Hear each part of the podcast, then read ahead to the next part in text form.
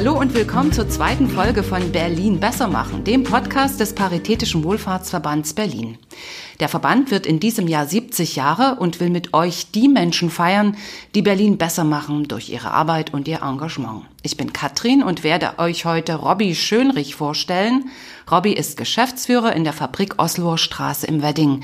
Vielen Dank, Robby, dass du heute Zeit gefunden hast für ein kurzes Gespräch mit uns. Und da kommt gleich meine erste Frage an dich. Was ist die Fabrik Osloer Straße eigentlich?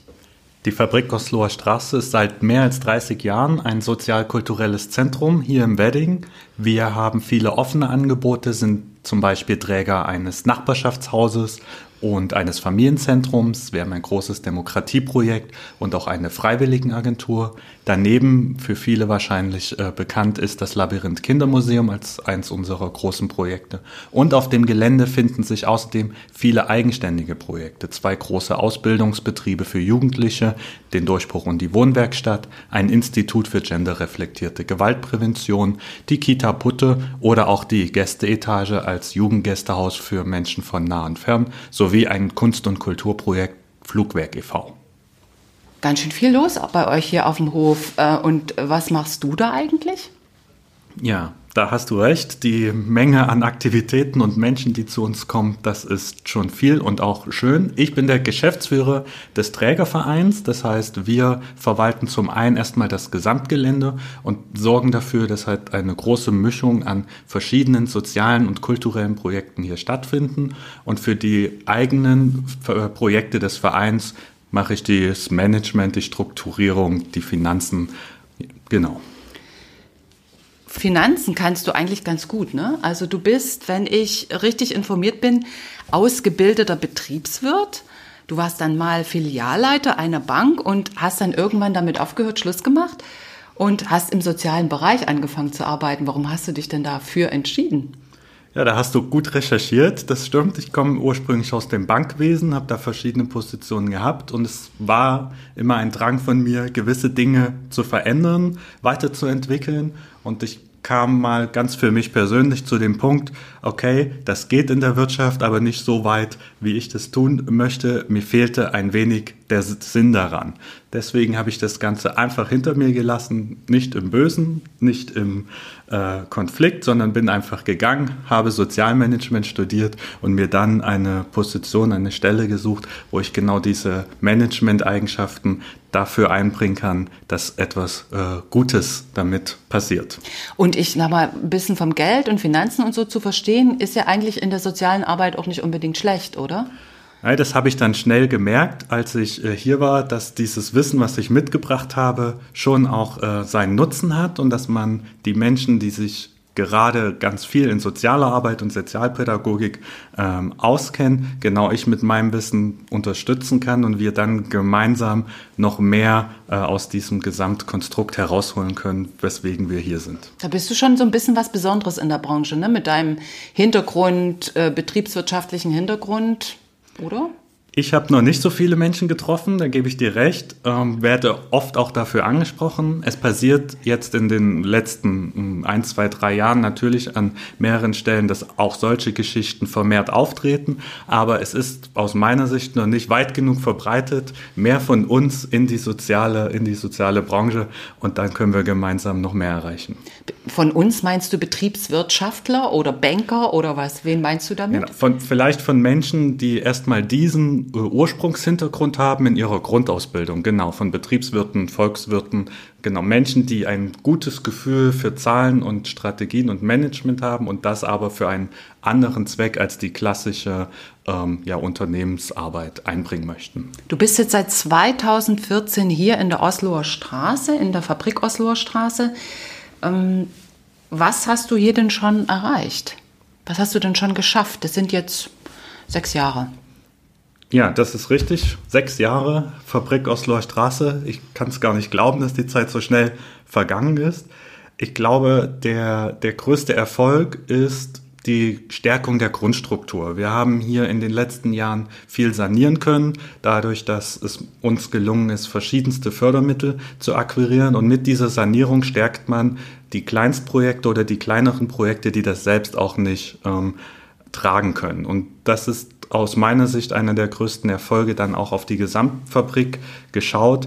Wir haben diese Vielzahl an Organisationen und die konnten in den letzten Jahren aus meinem Blick alle gestärkt werden. Es gab schwierige Jahre, aber die Kontakte und die Möglichkeit, vielleicht mit dem letzten Euro etwas effizienter umzugehen, als das anderen Menschen gelingt, das kann dann auch helfen. Wir haben ein gestärktes Stadtteilzentrum, wir haben ein gestärktes Kindermuseum, die Jugendausbildungsbetriebe sind aktuell soweit stabil und wer das in den letzten Jahren in Berlin verfolgt hat, haben die verschiedensten Branchen oder auch Teilorganisationen ja äh, immer mal Probleme gehabt im, im Sozialen, was die Finanzierungsfragen angeht. Und gerade wenn, gerade wenn eine Krisensituation eintritt, ist es, glaube ich, etwas, wo ganz stark auf mich gesetzt werden kann, weil ich dann ein Gefühl dafür bekomme, wie man mit knappen Ressourcen ähm, vielleicht doch das Ganze dann abwenden kann. Und so sind wir in den letzten sechs Jahren aus verschiedenen Situationen gestärkt hervorgegangen und heute ein wichtiger Partner, früher aus dem Soldiner Kiez und heute im ganzen Bezirk Mitte. Du hast den Soldiner Kiez erwähnt. Ähm, dass ihr seid ja direkt, ist, ist das schon Soldiner Kiez ja. oder das ist Soldiner Kiez im Wedding? Ähm, ein sehr, sagen wir mal, gemischter Kiez, vielleicht auch sehr internationaler Kiez, könnte man sagen. Ähm, es gibt hier viele Menschen, die jetzt nicht so viel Geld haben. Äh, es gibt auch vielleicht einige oder mehrere Menschen, die nicht so gut ausgebildet sind. Ähm, wie helft ihr denen denn? Warum seid ihr als Fabrik Oslo Straße mit euren Einrichtungen für die so wichtig? Ja, du hast es richtig beschrieben. Es ist ein äh, kulturell vielfältiger Kiez und auch mit individuell oder einzelnen Problemlagen, die sich äh, manchmal auch äh, ergeben. Und die Fabrik Osloer Straße ist wie so ein ja, total offener und leicht begehbarer Anlaufpunkt. Also es ist, selbst wenn man noch nicht weiß, was man vielleicht eigentlich für Hilfe äh, braucht oder welche, welche Aktivität man eigentlich machen kann, um sein eigenes Leben ähm, auch ein Stückchen offener zu gestalten, dann kommt man hierher. Dann geht man in das Stadtteilzentrum und fragt erstmal nach oder nutzt eines der vielen wir sagen im Fachjargon niedrigschwelligen Angebote. Ähm, was, was, ist das zum Beispiel? Genau, also man kann ähm, drei Tagen in der Woche einfach nur in unseren offenen Treffpunkt kommen, sich dort hinsetzen, eine Tasse Kaffee trinken, ähm, mit ein, zwei Kollegen sich austauschen. Heute, an dem Tag, wo wir den Podcast ausnehmen, fand gerade wieder das Nähcafé statt. Wenn man mitbekommen hat, dass das hier ist, dann kann man auch hierher kommen und dort mitnähen, Sachen äh, reparieren. Und so gibt es verschiedene Sachen, Tanzangebote, Sportangebote oder einfach auch Diskussionsveranstaltungen zu Gesundheitsthemen. Und dann setzen wir das immer ein Stückchen weiter fort und setzen dann auch Beratungsangebote drauf, wenn die, die Frage einfach konkreter wird. Egal, ob das jetzt Sozialleistungen angeht oder die Unterstützung für Menschen, die neu nach Berlin gekommen sind, für Geflüchtete. Wir können an den verschiedensten Punkten dann immer einen, einen Schritt weitergehen oder haben durch unser breites Netzwerk eben sowohl hier auf dem Gelände mit den anderen eigenständigen Organisationen oder im gesamten Bezirk die Möglichkeit auch direkt weiter zu vermitteln. Also ich sehe uns so als einen Ankerpunkt für die Menschen, die hier leben und wir entwickeln permanent weiter, was diese Menschen einfach aus der Nachbarschaft sich auch wünschen, zu tun, zu, zu selbst zu organisieren und das unterstützen wir. Oder wenn Sie Hilfe brauchen, vermitteln wir eben genau diese Beratung oder auch Sie an die dann hilfegebenden Stellen weiter. Ähm, habt ihr denn Erfolge mit, mit eurer Arbeit? Kann man das denn, kommen die wirklich zu euch, die Leute? Kennen die euch inzwischen? Sagen Leute, also wenn ich jetzt im Soldiner Kiez unterwegs wäre und würde fragen, kennt ihr die Kulturfabrik Osloer Straße? Würde, würden die Leute sagen ja? Oder wer, würde, sag mal, einer von zehn sagen ja? Also ich hoffe tatsächlich, dass das mehr als einer von zehn sagen. Ich bin fest davon überzeugt, dass man uns im Kiez und auch darüber hinaus kennt. Vielleicht nicht jeder Einzelne, und da es ja wirklich eine sehr breite äh, Bevölkerung und unterschiedlicher ähm, ähm, Couleur hier gibt, aber wir sind, glaube ich, bekannt und es ist auch klar, dass man hierher gehen kann mit unterschiedlichen äh, Bedürfnissen oder das, was man einfach auch selbst entwickeln kann. Das ist eine feste Überzeugung, die ich in mir trage. Ob wir jetzt ähm, das messen können, ist eine ganz andere Frage, weil wir sind ein offenes Haus. Bei uns wird eben, oder der Ansatz ist ja genau nicht zu zählen, nicht, nicht genau nachzuforschen, warum kommt jetzt jemand, sondern ihm den Raum zu geben, sich zu entfalten. Und wenn er das nicht mehr braucht, dann kriegen wir das schwer mit, weil dann kommt er wahrscheinlich nicht mehr. Das ist so eine unserer Schwierigkeiten, wie wir uns manchmal selbst auf die Schulter klopfen müssen, um zu sagen, wir haben jetzt einen Erfolg ähm, gehabt, weil wir konnten jemand helfen und das haben wir gemerkt, indem wir gehört haben, er muss jetzt nicht mehr herkommen oder hat eine Wohnung gefunden, weil wir ihn irgendwo hin vermittelt haben. Das sind so die, die kleinen Geschichten, die wir zum Erfolg ähm, oder die wir unseren Erfolg dann einfach nennen.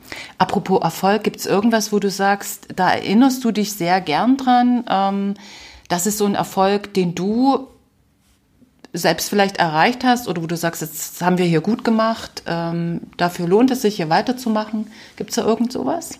Konkretes? Ja, also es ist so eine, ich würde vielleicht die, die Geschichte eines unserer Projekte erzählen, das ist die Freiwilligenagentur und die gibt es jetzt hier schon äh, mehr als zehn Jahre und das war erst ein Gemeinschaftsprojekt mit mehreren Organisationen, dann war es gar nicht finanziert und wir haben das ein, zwei Jahre ehrenamtlich selbst durchgeführt. Das heißt, eine Kollegin, die bei uns angestellt war, hat danach ehrenamtlich die Freiwilligenagentur fortgeführt.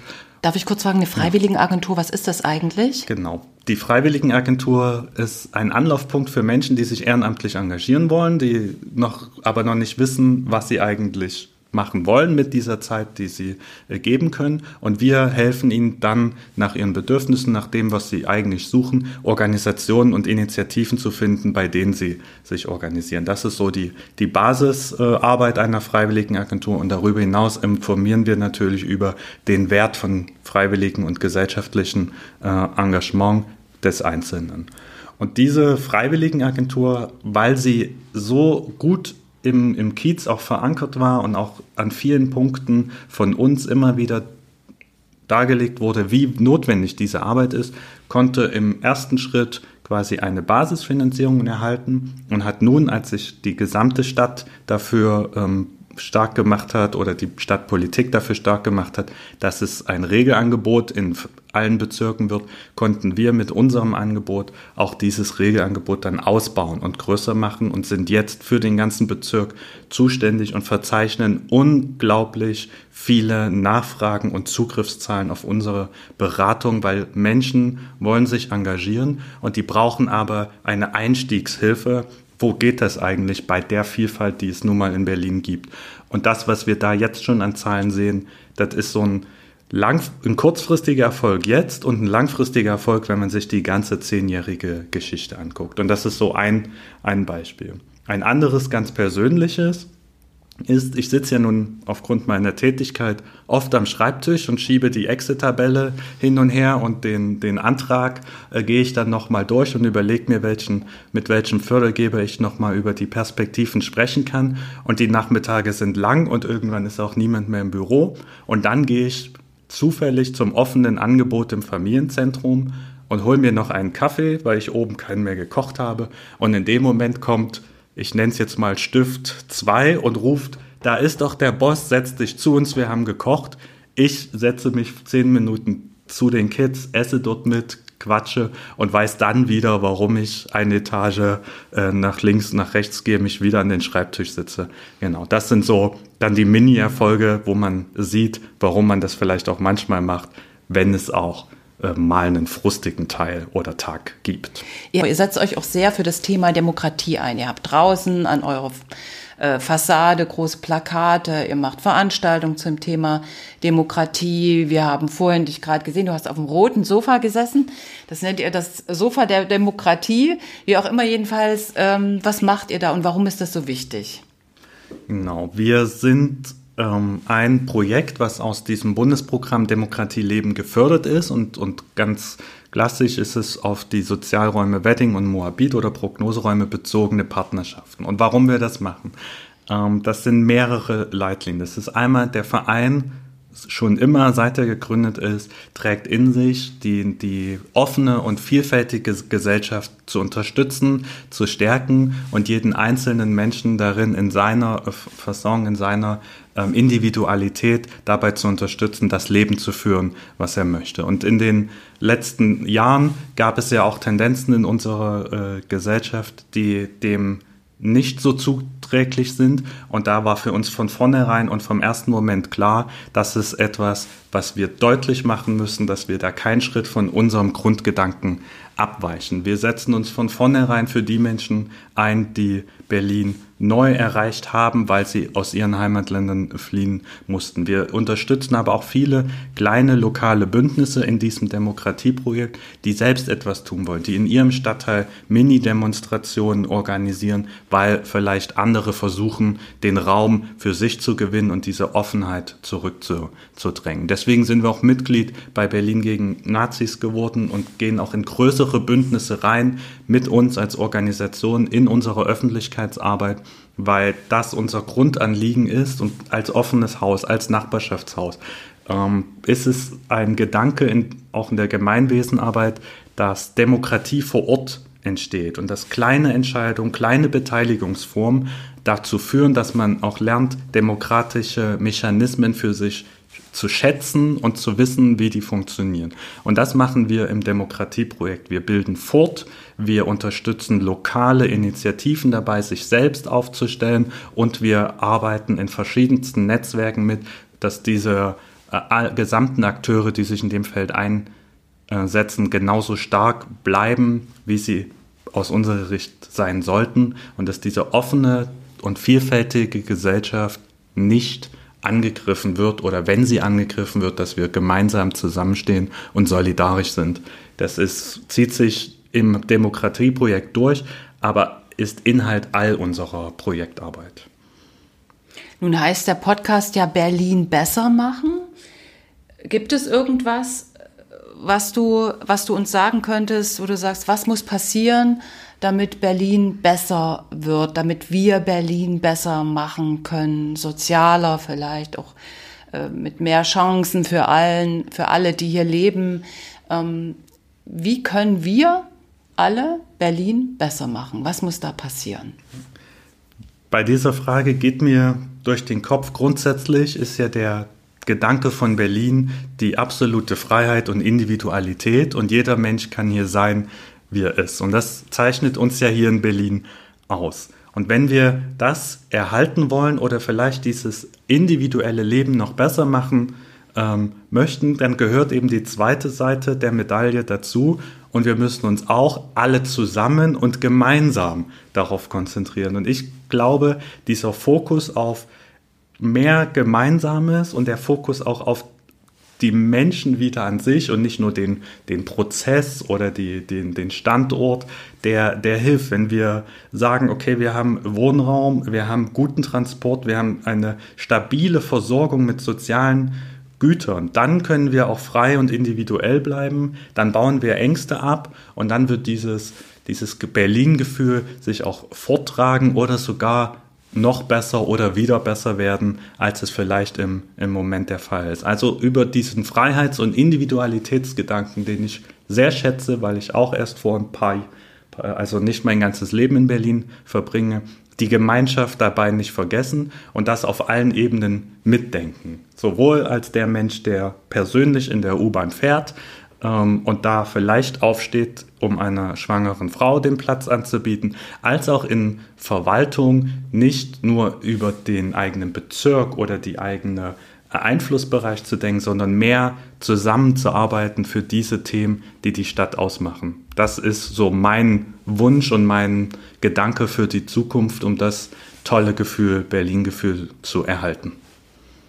Prima sehr beeindruckend. Gerade jetzt am Ende warst du ja sehr vehement. Das scheint dir ja wirklich am Herzen zu liegen, dass wir alle gemeinsam nur die Stadt oder unsere Gesellschaft besser machen können. Und wenn jeder auf den anderen achtet, dann äh, und gemeinsam äh, wir was anpacken, dann kann das passieren. So habe ich dich richtig verstanden, oder? Das kann man so, so sagen. Es sind so diese zwei Herzen in der Brust, ich kann halt das, was ich vielleicht als individuelle Freiheit mir wünsche, auch nur haben, wenn das alle Menschen haben. Weil ansonsten ähm, fehlt ein Stück Gerechtigkeit und dann fehlt ein Stück Teilhabe und dann entstehen äh, Abspaltungs- und Abgrenzungstendenzen und gegen die können wir uns nur gemeinsam ähm, ja, einsetzen und das gemeinsam besser machen. Also hast du das richtig verstanden, das treibt mich um und das bewegt mich und da hoffe ich, dass wir da das alle so wahrnehmen und, und aufnehmen und gemeinsam dran arbeiten. Und das ist ja praktisch auch eine Einladung an die, die zuhören, hier in die Fabrik Osloer Straße zu kommen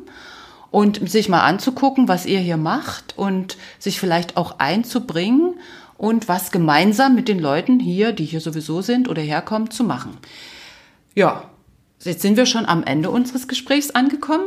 Danke dir, lieber Robby, und viel Erfolg weiterhin für deine Arbeit und auch für die Arbeit deines Teams, denn du machst das ja nicht alleine.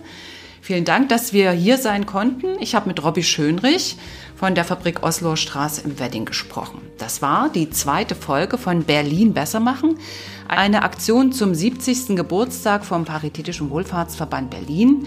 Berlin besser machen soll Lust darauf machen, sich zu engagieren mit und für andere Menschen.